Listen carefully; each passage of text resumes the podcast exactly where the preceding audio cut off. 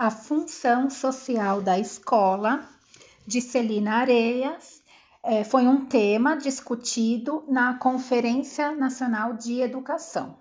Então, a função da escola.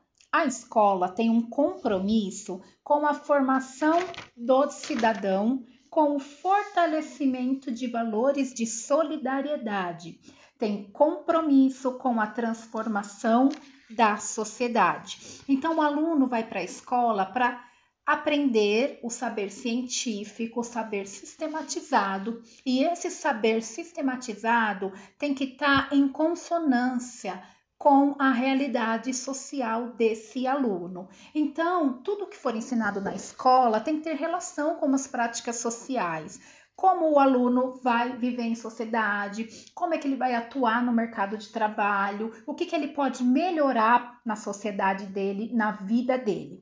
Então, a escola tem sim uma grande função social na vida do aluno.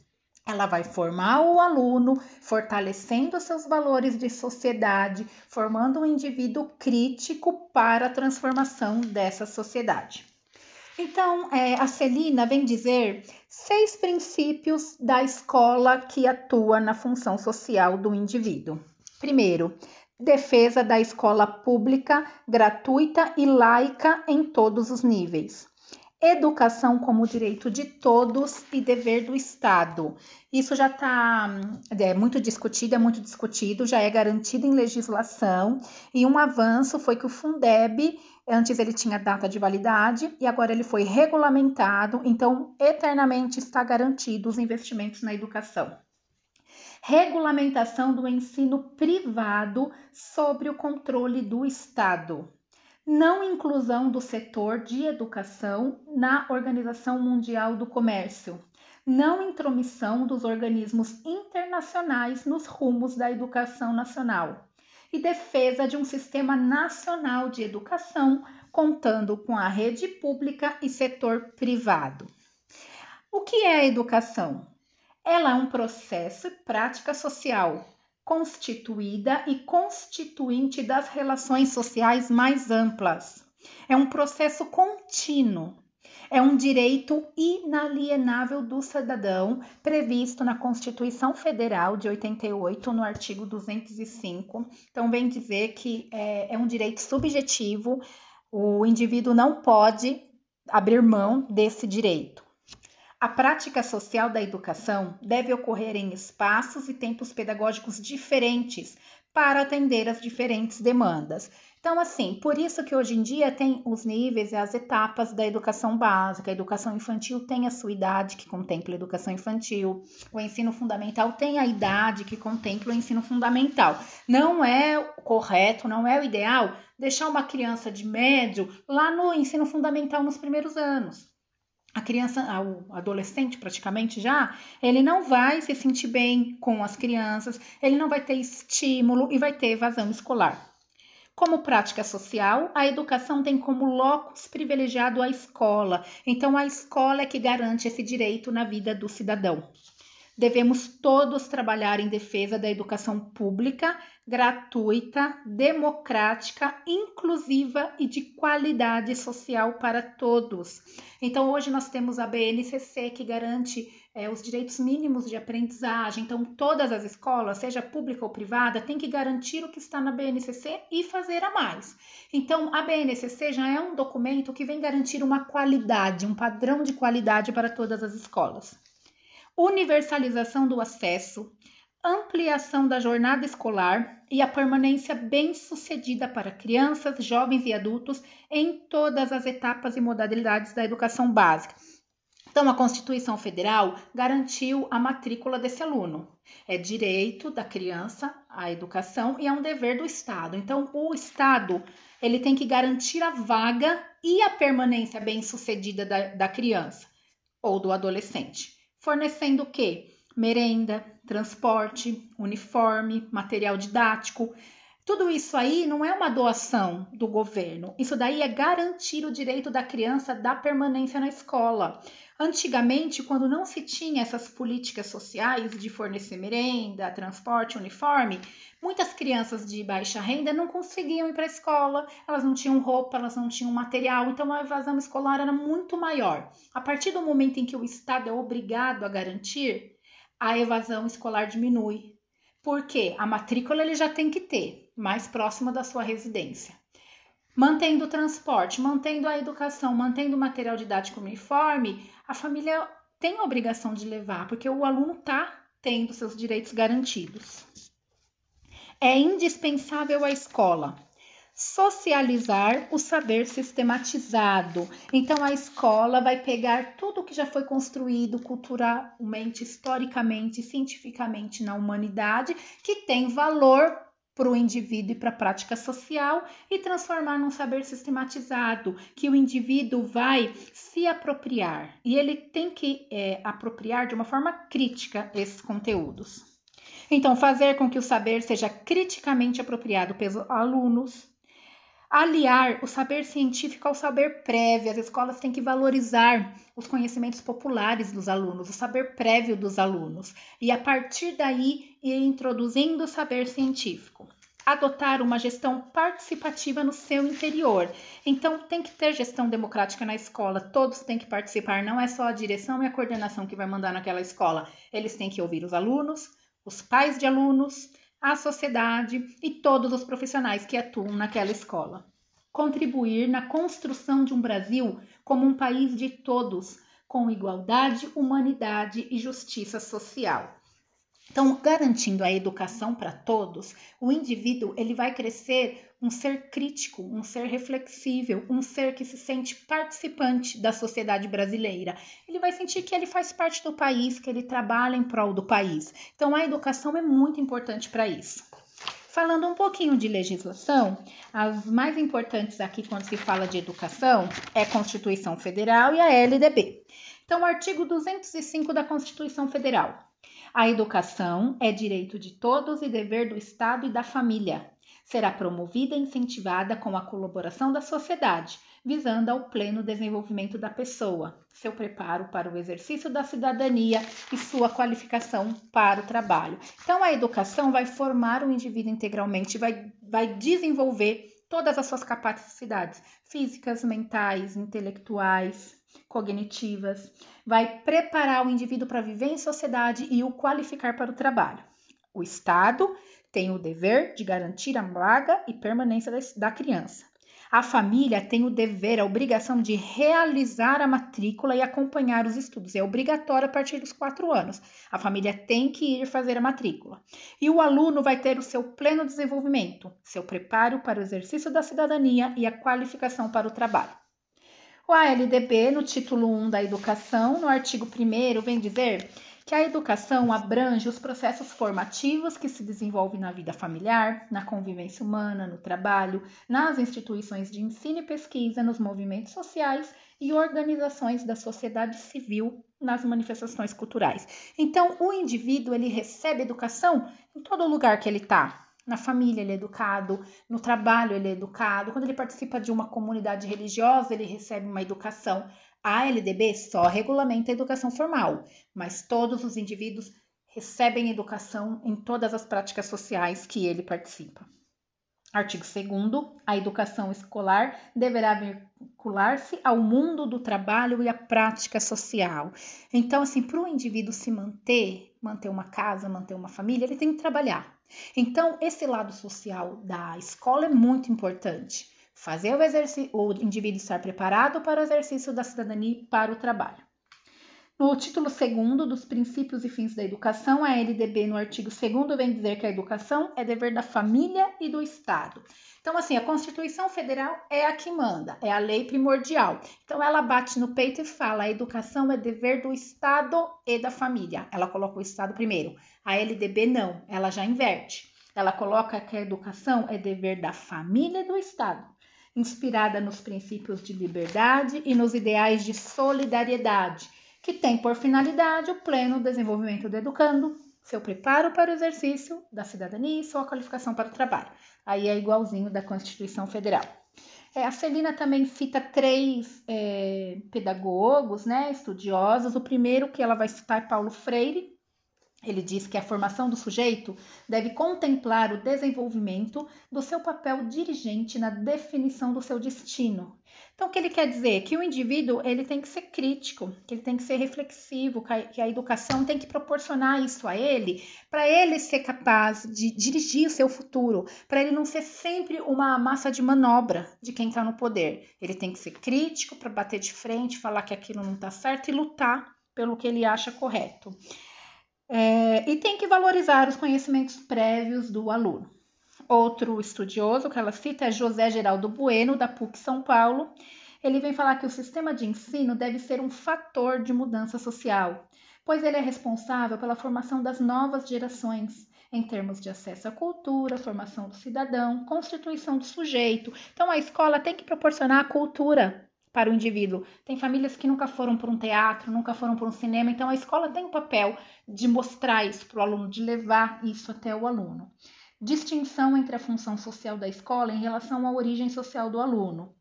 É, o objetivo da escola pública não é reproduzir as relações sociais desiguais, então, assim, não é dar uma educação pobre para quem é pobre e uma educação melhor num bairro melhor. Ela tem que dar uma educação de qualidade para todo mundo e tem que ter ainda mais investimento ali naquela comunidade pobre, que é onde mais precisa. E outro citado é Pablo Gentili, ele vem falar da visão neoliberal da função da escola. A escola tem que transmitir certas competências e habilidades necessárias para que os alunos atuem competitivamente no mercado de trabalho. Então, o mundo é capitalista, as pessoas lutam por um trabalho e as agências, as empresas têm os seus requisitos. Então, a escola tem que preparar o aluno para estar tá de acordo com esses requisitos. Não que seja o ideal, que nossa, é, tem que ser assim, mas é como a gente vive. Então, além de formar um, um cidadão crítico, um cidadão reflexivo para conviver em sociedade, ela tem que dar as habilidades também para o indivíduo ser competitivo no mercado de trabalho. Então, a educação transforma, ela modifica a ação do indivíduo na sociedade. E a educação deve favorecer a todos, principalmente os mais vulneráveis. Ela cita um pouquinho aqui do bode expiatório que sempre teve aí em relação à educação. Hoje são as unidades escolares, então deixa o BO para as unidades escolares. Ah, se tá ruim é porque é a unidade que não faz. Se tá ruim é que é a unidade que não transforma. Antigamente essa culpa já teve nos alunos que não tinham vontade, e nos professores que tinham uma má formação. E hoje é nas unidades escolares. Vou começar de novo. Relações contemporâneas, escola e família é um artigo de Jane Castro e Regatieri do ano de 2009. Foi uma parceria com a Unesco e o MEC para discutir sobre as relações entre a escola e a família. É um artigo pequeno de quatro páginas. As autoras iniciam falando dos marcos legais que, a partir da década de 90, é, a legislação começou a prever que os pais participem da vida escolar do filho, numa gestão democrática. LDB, no artigo 12. Os estabelecimentos de ensino, respeitadas as normas comuns e as dos seus sistemas de ensino, terão a incumbência de articular-se com as famílias e a comunidade, criando processos de integração da sociedade com a escola. Então, aqui vem dizer que tem que partir da escola essa articulação, a escola que tem que abrir oportunidades para a família participar. E um bom momento de se estreitar essa relação já é no momento da matrícula. Ali é, a instituição já passa a conhecer um pouquinho dessa família, pode levantar alguns dados para ver se os pais são alfabetizados, se trabalham, se se preocupam com a educação do filho. Artigo 13 os docentes incumbir-se-ão de colaborar com as atividades de articulação da escola com as famílias e a comunidade. Então, os professores têm um papel fundamental nessa articulação, porque é o contato mais direto com a família, com os pais dessa criança.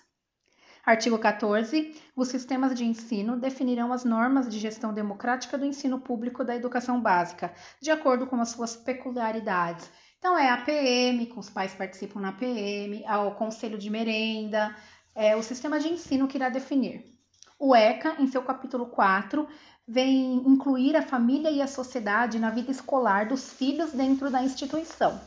E menciona que os estabelecimentos de ensino, as instituições de ensino, docentes, famílias, Estado, Ministério Público, Conselho Tutelar têm que ter um trabalho integrado visando o bem-estar, a formação desse aluno.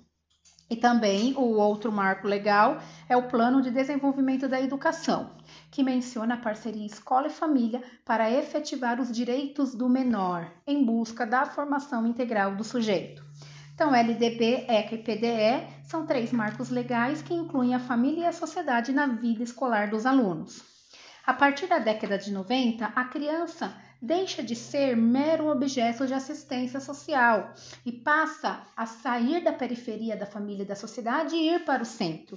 Tanto que as legislações, é, a partir de 90, vem dizer que a criança é o foco do, da instituição de ensino. Tem que estar preocupado com o aluno, seja criança ou adolescente, mas o foco é no aluno. Então, a criança passa de ser uma simples subordinada para ser o centro do, do processo.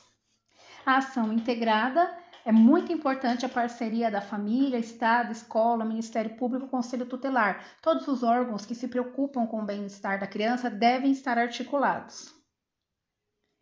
De todos os equipamentos do Estado, a escola é o que tem o mais amplo contato contínuo e frequente com os indivíduos destes direitos. Daí sua responsabilidade de atuar junto a outros atores de rede de proteção social. Isso não significa mudar o papel da escola e transformá-la em assistencialista, mas sim dar relevo a seu papel de ator fundamental, embora não exclusivo, na realização do direito da criança e adolescente. Novas fronteiras escola-família.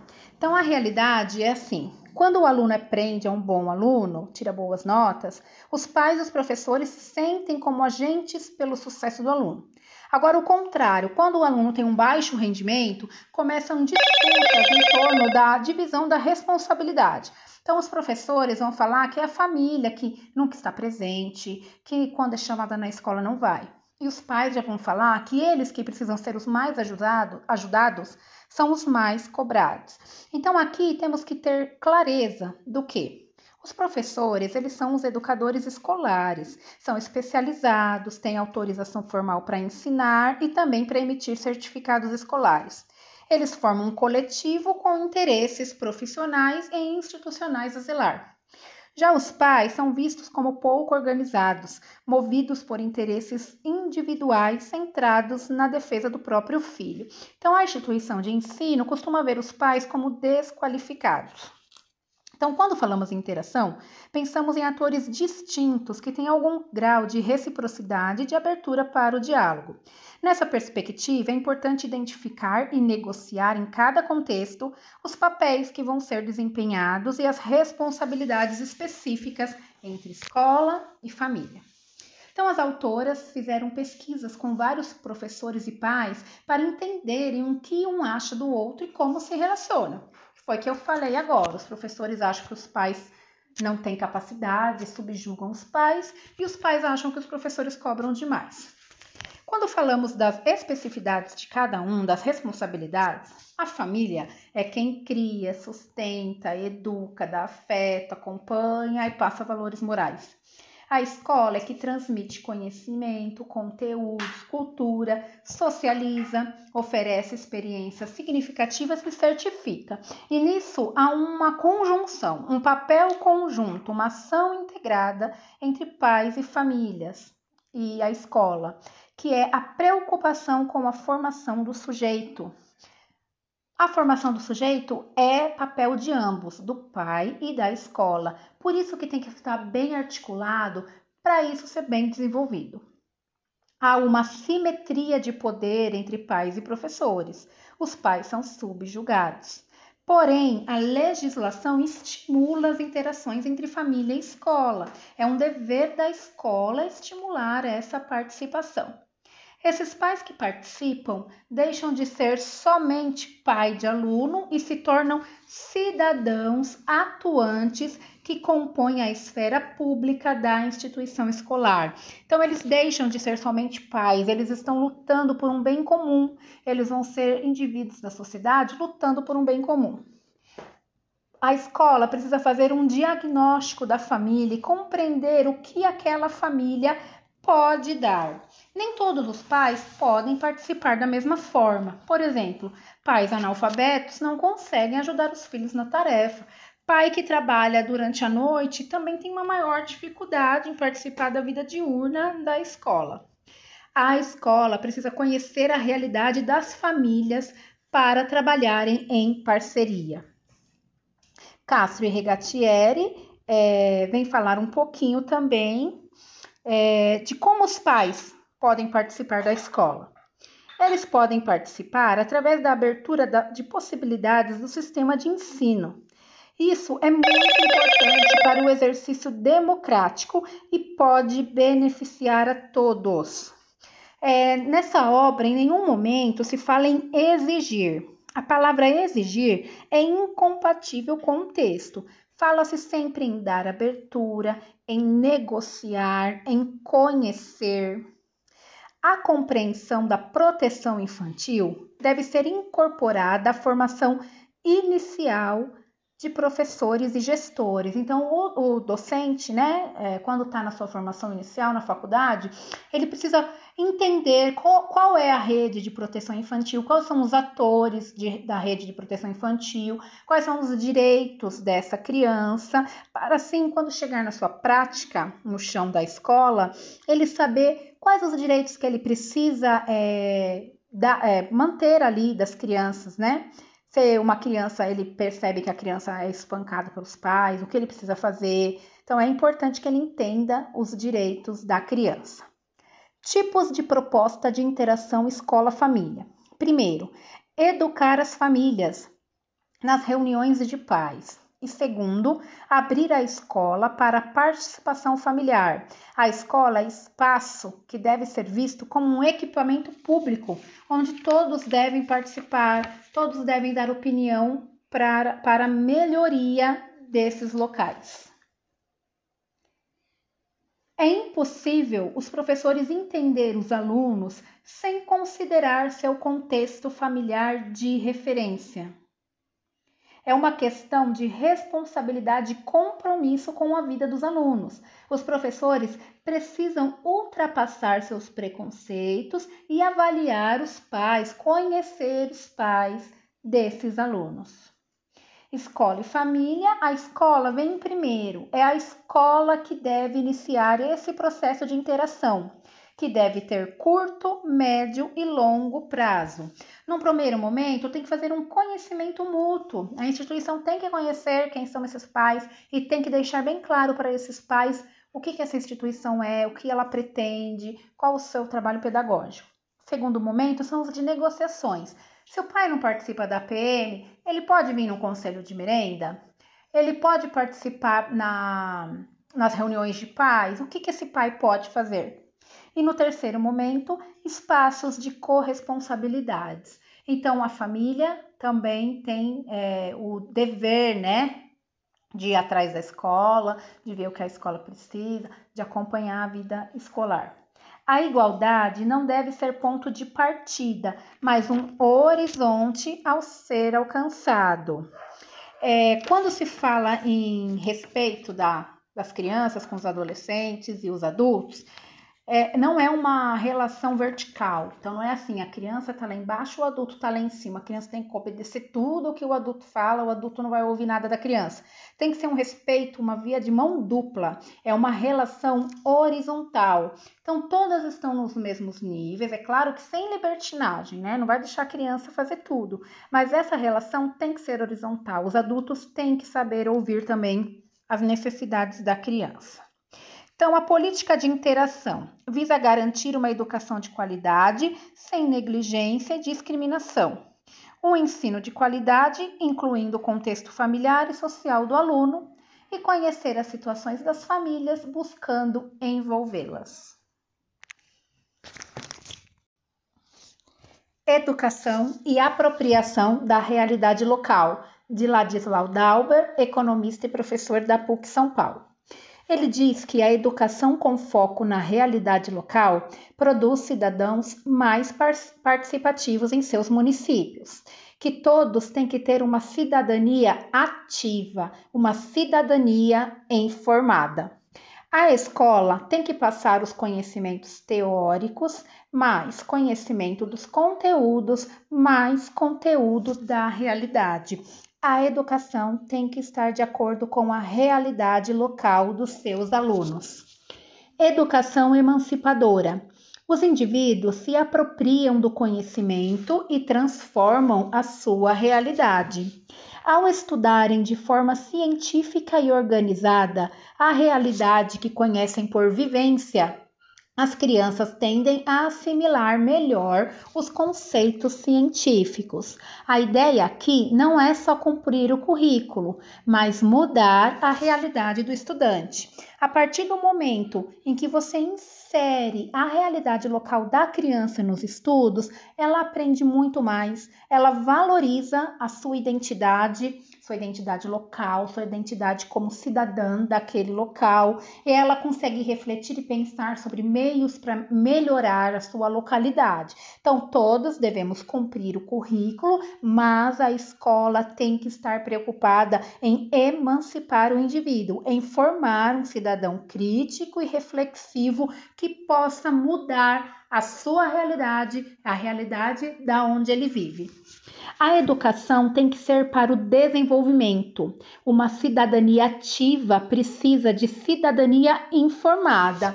Essa palavra é muito importante. Cidadania informada, cidadania ativa. É questão de prova da VUNESP. As crianças se apropriam do território em que vivem. Então tem que trabalhar com globalização e com a sua localização dinâmicas de colaboração e a escola ela tem que ser uma articuladora das necessidades do desenvolvimento local, mais os conhecimentos correspondentes. Então a escola tem que dar conhecimentos suficientes para a criança conseguir mudar a sua realidade. Ela tem que ser uma educação contextualizada.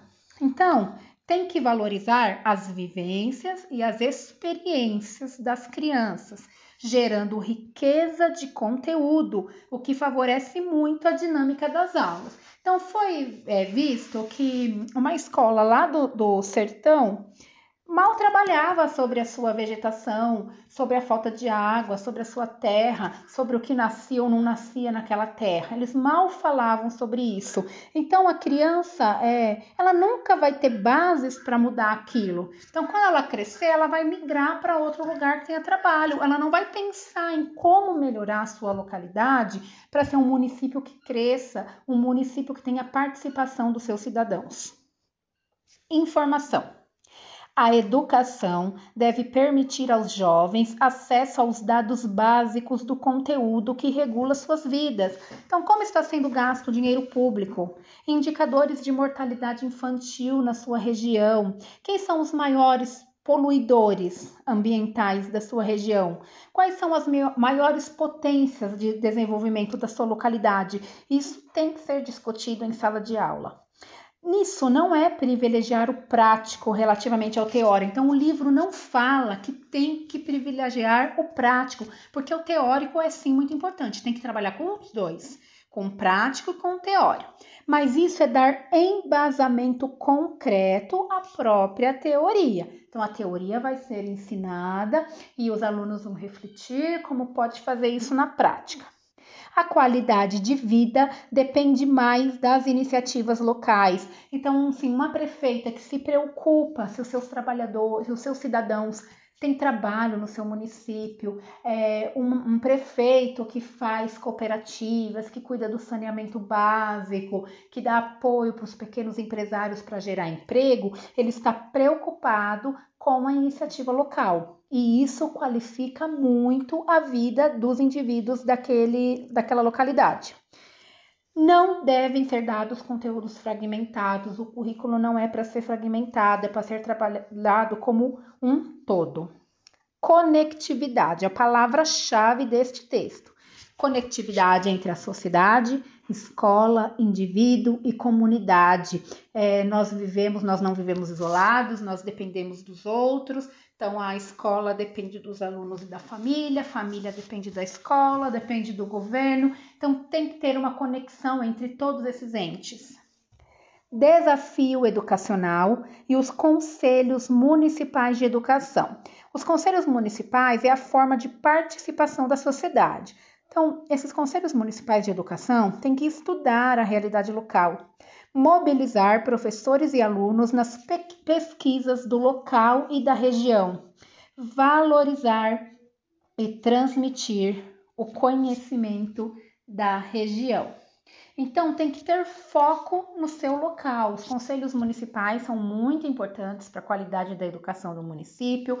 É uma forma democrática da sociedade estar participando da educação e eles têm que valorizar a sua localidade. Eles têm que pensar em sempre formar indivíduos que melhorem a sua região. Conhecimentos da realidade local é uma atitude proativa, é usar a educação como instrumento de transformação. Educação não é mais só passar conteúdos, ela não é transmissiva somente. A educação é para formar o indivíduo em sua totalidade, preparar para a convivência na sociedade, para a qualificação do trabalho, é desenvolver ele de forma integral, é, é transformar uma criança que tem saberes prévios é, num ser crítico, num ser, num ser reflexível, que tenha apropriação de conhecimentos científicos e que tudo isso faça ela no futuro transformar a sua vida e a vida dos outros para melhor.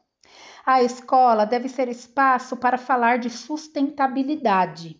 Tem que ser uma educação que compreenda a realidade local e utilize parceiros para melhoria, como universidades locais, ONGs e instituições como o SEBRAE, o SESC, fazer parcerias para desenvolver, desenvolver pequenas, pequenos empresários, pequenas lojas ali na localidade. Os professores na educação têm que ser vistos como mediadores, não como transmissores. E eles sendo mediadores, eles vão conseguir passar de uma forma crítica, de uma forma reflexiva, tudo que aquele indivíduo precisa. De acordo com Vygotsky, o professor é sempre um mediador, e aqui ele cita o professor como mediador. A escola, ela tem que ser menos lecionadora e mais articuladora dos diversos espaços do conhecimento. Hoje em dia existe um, um grande contraste as mudanças da tecnologia. Então, assim, a tecnologia se desenvolveu, a gente tem aula online, a gente faz prova com correção automática por aplicativos. E isso se desenvolveu de uma forma que a, a escola não acompanhou. Então, assim, os professores, nos seus procedimentos pedagógicos, não acompanharam essa evolução.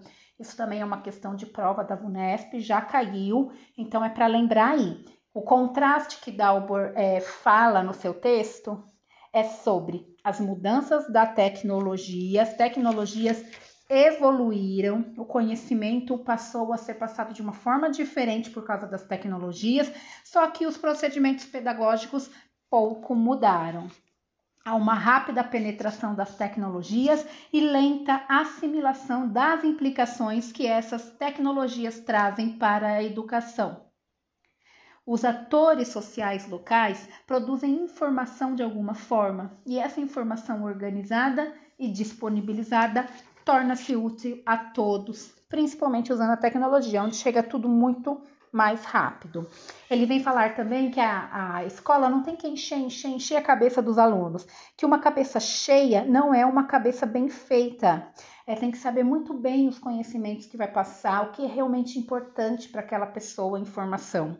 Os conteúdos relacionados ao meio da sociedade em que vive são muito úteis e os professores têm que se adequar a essas informações. Os professores têm que ir atrás. Geralmente, pode até ser que tem professor que passa no concurso nunca trabalhou naquela localidade, não conhece aquela região e vai para uma escola naquela re região. Então ele tem que estar à parte, ele tem que buscar conhecimento.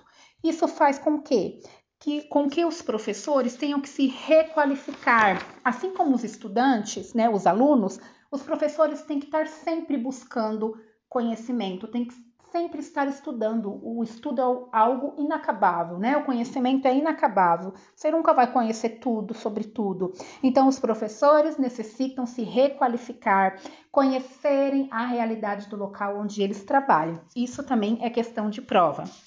Tem outras palavras que o Dalbor fala aqui no seu texto, que é assim, do ser planetário. Então, é um ser que se preocupa muito com o seu local, mas que está antenado a toda a globalização.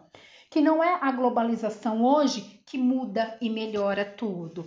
Que a melhoria local depende mais das iniciativas dali. A gente não tem que ficar dependendo da globalização que justamente por causa da globalização, a gente tem que valorizar o que dá ali no meu município. É plantação, é indústria, é educação, o que, que é um polo ali no meu município?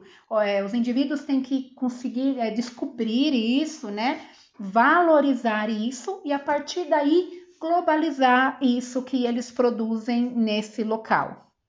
É, os alunos eles têm que passar de espectador para pessoas ativos, para pessoas transformadoras. Nós podemos ser donos da nossa própria transformação. Ele fala também de atlas local. O que, que, é esse atlas local? É a geografia ali do local, é toda a realidade do local, né? A geografia, a população, é, o mercado que tem ali, é a identidade daquele local. Os indivíduos têm que conhecer essa identidade e que existe uma interdependência entre o espaço rural e urbano. Um depende do outro, tanto que na área urbana não dá para ter uma grande plantação e a gente precisa se alimentar. E isso está na área rural. Então tem uma interdependência.